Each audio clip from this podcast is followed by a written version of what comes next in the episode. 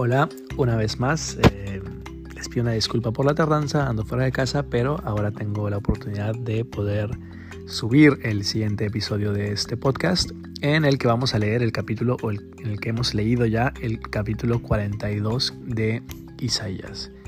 Este capítulo en lo personal me ha parecido hermosísimo porque evidentemente, y ustedes seguro se dieron cuenta, es una profecía acerca de Jesús y hay mucho que meditar en este capítulo, así que yo de verdad espero que siguiendo los tips, siguiendo las eh, sugerencias que hemos hecho en, este, en esta serie de vida devocional, pues ustedes estén además tomando nota, escribiendo mucho, pensando mucho acerca de los significados que esta escritura puede significar, puede perdón, tener para nuestras vidas. Por ejemplo, vemos en el versículo 1 cuando se anuncia al siervo de Dios, al siervo de Jehová.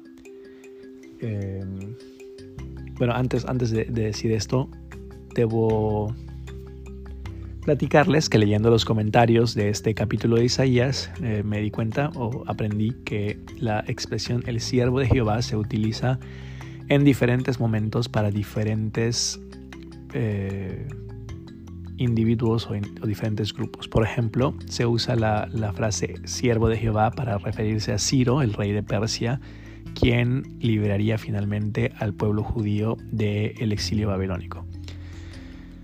Por otro lado, el siervo de Jehová también se identifica con Israel, Israel como nación, aunque lo personaliza precisamente refiriéndose a Jacob, al, Israel de la historia. Eh, pero se, refiere también al pueblo de Israel. Y de hecho, cuando en este capítulo se utiliza el siervo de Jehová, se está tratando de mostrar, o, el propósito de Isaías es mostrar que aquello, todo aquello en lo que Israel, el siervo originario, digamos, falló, este siervo va a poder cumplirlo por completo. Y en ese sentido es una profecía mesiánica, es una profecía que anuncia la llegada de Cristo, el verdadero Israel. Eh, Cristo es Israel en su plenitud. Él viene a cumplir con el pacto que Dios hizo con Israel. Él viene a llenarlo por completo y a obtener pues todas las bendiciones del pacto para quienes vayan a creer en él. Entonces, tengan muy en cuenta la frase siervo de Jehová. Si quieren, lean más, estudien un poquito más, investiguen en internet todas las acepciones de esta frase y eh, de hecho en el capítulo 42 inicia una serie de cantos, una serie de profecías acerca del siervo de Jehová en su carácter mesiánico que va a avanzar de los capítulos 42 hasta, hasta capítulos más adelante. Igual creo que vale la pena decir que en estos capítulos eh, también se entenderá que cuando el siervo de Jehová, el Mesías, el Cristo, establezca su reino, cuando Él realice todas las obras que le encomendó Dios, que Dios le, le haya encomendado, va a delegar sus funciones a su pueblo, al pueblo que crea en él, al pueblo del nuevo pacto y por lo tanto el pueblo de Israel, el nuevo pueblo de Israel, el pueblo del nuevo pacto deberá continuar con las funciones de este siervo, deberán asumir sus papeles de siervos y, como lo veremos en este capítulo, ser luz, eh, proclamar, etc. Entonces, eh, vale la pena que de, de verdad estudiemos un poco más acerca de estos conceptos. Pero bueno, Voy a comenzar con el versículo 1 que les decía, habla de el siervo y aquí mi siervo. Y una de las cosas que me han parecido de verdad muy interesantes para meditar es como dice, yo le sostendré. Yo le sostendré. Aquí nos, creo que nos podemos dar cuenta y, sobre todo si conocemos las historias de los evangelios, que Jesús siempre dependió del poder de Dios Padre. Es decir, sabemos que Jesús fue 100% hombre y sabemos que Jesús fue 100% Dios. Sabemos que Él mismo es Dios y, tiene esta divinidad, esta característica de, divina, de divino. Pero también nos, hemos, nos podemos recordar muchas veces cuando Jesús acudía a su padre. Por ejemplo, cuando se acercaba la noche de la pasión, él oró y dijo, Padre, si es posible, pasa de mí esta copa. Él, iba a su padre por fortaleza. También podrán recordar que cuando terminaba de predicar, después de un día arduo de trabajo, él se retiraba para orarle a Dios Padre podrán recordar la oración modelo, el Padre Nuestro, como Jesús acude a Dios por, por fuerza, por poder. Y así en diferentes momentos él, él dice, yo no hago mi voluntad, sino la del que me envió. Nos damos cuenta que en realidad Jesús, si bien es Dios, pero en toda su vida terrenal, en todo su ministerio en la tierra, nos puso un ejemplo de lo que significa vivir eh, asidos de la mano de Dios, de lo que significa depender de Dios en todo lo que hagamos. Por eso en estas primeras dos frases del capítulo, yo te invito a meditar si en todas las áreas de tu vida estás dependiendo de Dios. Una vez acudí a un grupo de estudio, un grupo de, de sí, un grupo de estudio bíblico una célula, un grupo pequeño en el que una de las primeras preguntas que nos hicieron fue, ¿en qué áreas de tu vida sientes que tienes el control? Mm, evidentemente hay áreas de nuestra vida que sabemos que están descontroladas, pero en algunas áreas de nuestra vida pensamos que tenemos el control. Mm, pero cuando meditábamos más profundamente en esta pregunta, la idea era que nos diéramos cuenta que no tenemos control en absolutamente ninguna de las áreas de nuestra vida y por lo tanto debemos depender del poder, de la fuerza, de la dirección de Dios en cada una de esas áreas. Entonces me gustaría que tomes tus notas y escribas, ¿no? Por ejemplo, trabajo, trabajo. Estoy dependiendo de mis propias fuerzas, estoy confiando en mis propias habilidades, estoy... Eh, orgulloso de lo que estoy logrando por mí mismo o estoy dependiendo de Dios, estoy compartiendo su evangelio con mis compañeros, estoy dando un buen testimonio. Es, tenemos que preguntarnos si en esa área de nuestra vida estamos dependiendo de Dios o estamos dependiendo de algo más o incluso de nosotros mismos. Lo mismo podríamos escribir familia, podríamos escribir eh, pasatiempos, podríamos escribir muchas otras cosas más y la pregunta es, ¿estás dependiendo de Dios? ¿Estás siguiendo el modelo del siervo? El siervo... Eh, perfecto de Dios? Bueno, el, versículo continúa y Dios habla de que este siervo es su escogido y en quien su alma tiene contentamiento, lo cual es una referencia inmediata a el momento del bautismo de Jesús, cuando los cielos se abren y Dios dice, este es mi Hijo amado en quien tengo contentamiento. Así que podemos darnos cuenta que este pasaje nos está dirigiendo hacia Cristo. Además, eh, al hacer esta distinción, nos nos hace ver que este siervo ya no se refiere a Ciro, el rey de Persia, que era un pagano y que por lo tanto Dios no tenía contentamiento en él. Lo utilizó como un siervo, sí, lo usó eh, a, Ciro para cumplir sus propósitos, pero no era alguien en quien tenía contentamiento. Luego seguimos y vemos que sobre este siervo de Dios, sobre el Mesías, sobre el Cristo, Dios ha puesto su espíritu. Otra vez es una referencia, me parece, al bautismo de Jesús, cuando la paloma, el Espíritu Santo desciende en forma de paloma sobre Jesús para, para cumplir esta parte de la profecía, pero evidentemente sabemos que todo lo que Jesús hizo fue con el poder del Espíritu Santo. Mm.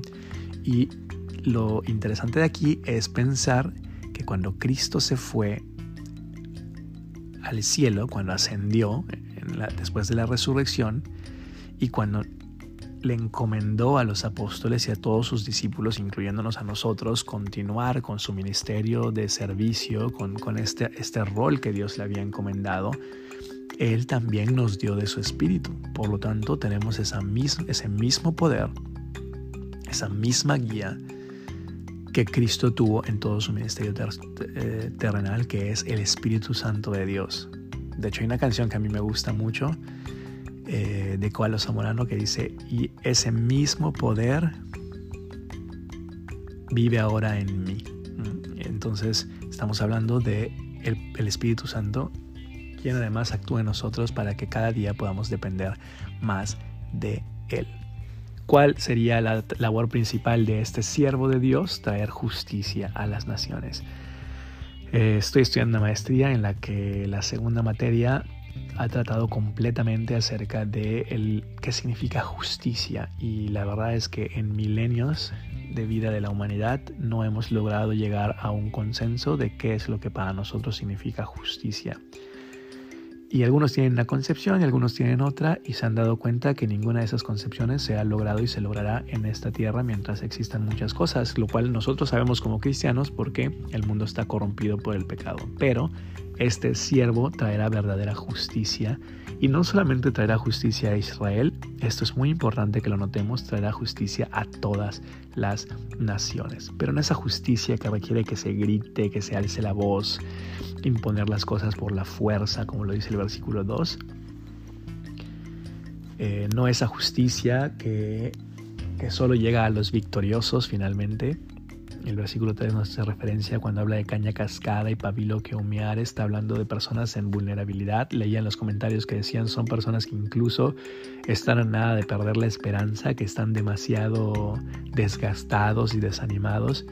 Pero el siervo de Jehová traerá justicia y lo hará a través de la verdad. Traerá justicia a través de la verdad. Y este siervo de Dios no se cansará, no se desmayará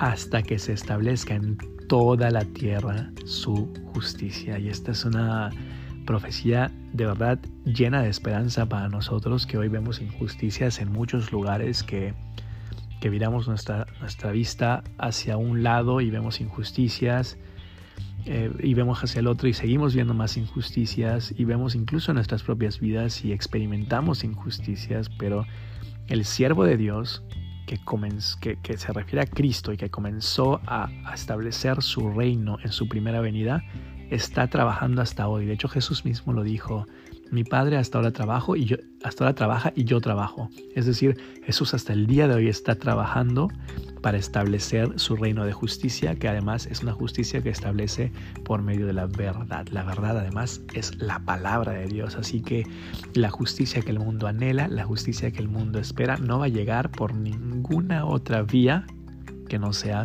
por el Evangelio, por la palabra de Dios.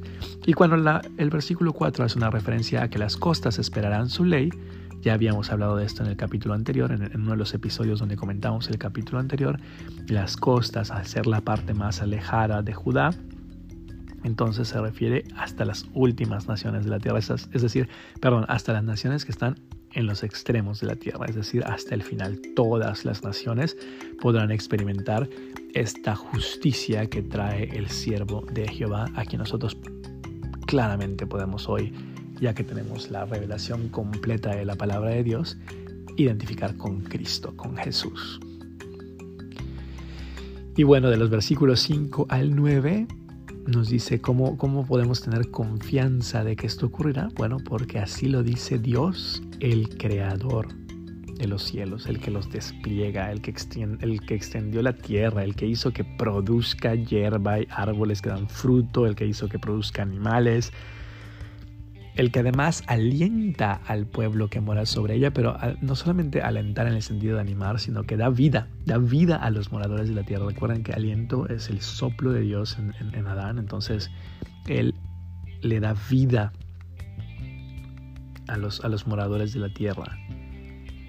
Y, vemos como en, este, en, este, en esta porción del texto Dios mismo entra y habla directamente a través del profeta, evidentemente, pero es decir, podemos ver un diálogo en el que las palabras salen de Dios porque dice yo Jehová. Y está hablando de Jesús y dice yo te he llamado en justicia. Yo te he llamado en justicia. Eh, a mí me hace mucha... Digo, de verdad debemos, debemos meditar en esta, en esta frase. Valdría la pena leerla en varias versiones, pero una de las cosas que me vinieron a la mente y ojalá ustedes puedan meditar en ellas, cuando dice te he llamado en justicia, es porque Dios había hecho un pacto con el pueblo de Israel y de acuerdo al pacto que había hecho, en primer lugar con Adán y luego con, con Jacob, con Israel, pero cuando analizas los términos del pacto, la justicia de Dios, es decir, que Dios, que Dios permaneciera justo significaría que le diera el, a Israel, a su pueblo, el castigo que se merecían por romper ese pacto. Y cuando yo escucho esta frase, yo Jehová te he llamado en justicia, dirigiéndose al siervo, siento que él está diciendo, te he llamado para, para hacer justicia. O sea, siento que está anunciando de alguna manera que toda la condenación, toda la ira de Dios que merecíamos por romper el pacto va a recaer en este siervo, lo cual hoy sabemos. Y de tal forma que para nosotros lleguen las bendiciones de este pacto. Y eso es lo que al menos yo siento que, que, esta frase implica, te he llamado en justicia. Mm. Eh, no sé, a lo mejor deberíamos meditar un poco más, estudiar mucho más profundamente este versículo, pero me gustaría que ustedes lo vayan pensando. Como vimos al principio, Dios mismo sostendría a su siervo, lo guardaría y lo pondría, ahí está, por pacto al pueblo. Jesús es el mediador de un nuevo pacto, Jesús es el que establece este nuevo pacto, un pacto que ya no es de obra, sino es de gracia, es de fe. Es un pacto a través del cual nosotros eh, confiamos en que Él ha recibido el castigo que merecíamos por romper el viejo pacto y entonces a través de Él tenemos acceso al trono de Dios y a todas las bendiciones del pacto original. Y además lo pondría para luz de las naciones. Cristo sin duda alguna es la luz del mundo. Así lo, así lo expresan los evangelios, pero además les decía, en algún momento cuando Jesús hace, bueno, en la profecía, viéndolo al futuro, en algún momento cuando Jesús ascendiera al cielo, cuando Jesús dejara la tierra en espera de su segunda venida, esta tarea de ser luz a las naciones pasaría también a su pueblo escogido, a, quienes creerían en él, como lo vemos en Mateo capítulo 5, cuando él mismo dice, ustedes son la luz del mundo. Estamos llamados a mostrarle al mundo esa misma luz que Cristo le mostró. Y luego vemos una descripción de su ministerio en la tierra en el 7, abrirá los ojos a los ciegos, sacará de la cárcel a los presos y de casas de prisión a los que moran en tinieblas. Eh, este versículo 7 también hace una referencia a la liberación de, Israel del exilio babilónico, pero de alguna manera la liberación del exilio prefigura esa liberación que Cristo haría en nuestras vidas, donde rompería las cadenas de que nos esclavizan las cadenas del pecado, rompería ese dominio del pecado sobre nuestras vidas y nos sacaría de las tinieblas para habitar en su reino. Y bueno, todo esto Dios lo va a hacer y esta es una, esta es una frase importantísima para entender que nada que concierne a nuestra salvación, que no contribuimos en nada todo aquello que concierne a nuestra salvación, sino que Dios es el que lo hace porque Él no va a compartir su gloria ni, alaba, ni su alabanza. Es decir, si nosotros contribuyéramos a nuestra salvación, tendríamos algo de, de merecimiento, ¿no? Mereceríamos un poco lo que, lo que venga por parte de esa salvación. Pero como no, no tenemos nada, es pura gracia, entonces Dios se lleva toda la gloria, Dios se lleva toda la alabanza. Y bueno, dice, mira, si se cumplieron las cosas que yo ya había anunciado, la invasión del rey de Asiria y luego la liberación de Ciro, el rey de Persia, y el exilio babilónico y la salida de Israel del exilio para regresar a Jerusalén, pues dice Dios, pues yo ahora anuncio cosas nuevas. Y también voy a cumplir con cada una de ellas. Este versículo me parece bastante importante de hacer una nota, de, ponerlo en nuestros cuadernos. ¿Cómo podemos confiar en que lo que Dios dice se va a hacer? Tan simple y tan sencillo como mirar al pasado y ver que todo lo que dijo antes de muchos eventos se cumplió al pie de la letra. Por lo tanto, podemos confiar de que hoy todo lo que dice a nuestras vidas, a nuestros corazones, también será cumplido. Que Dios los bendiga.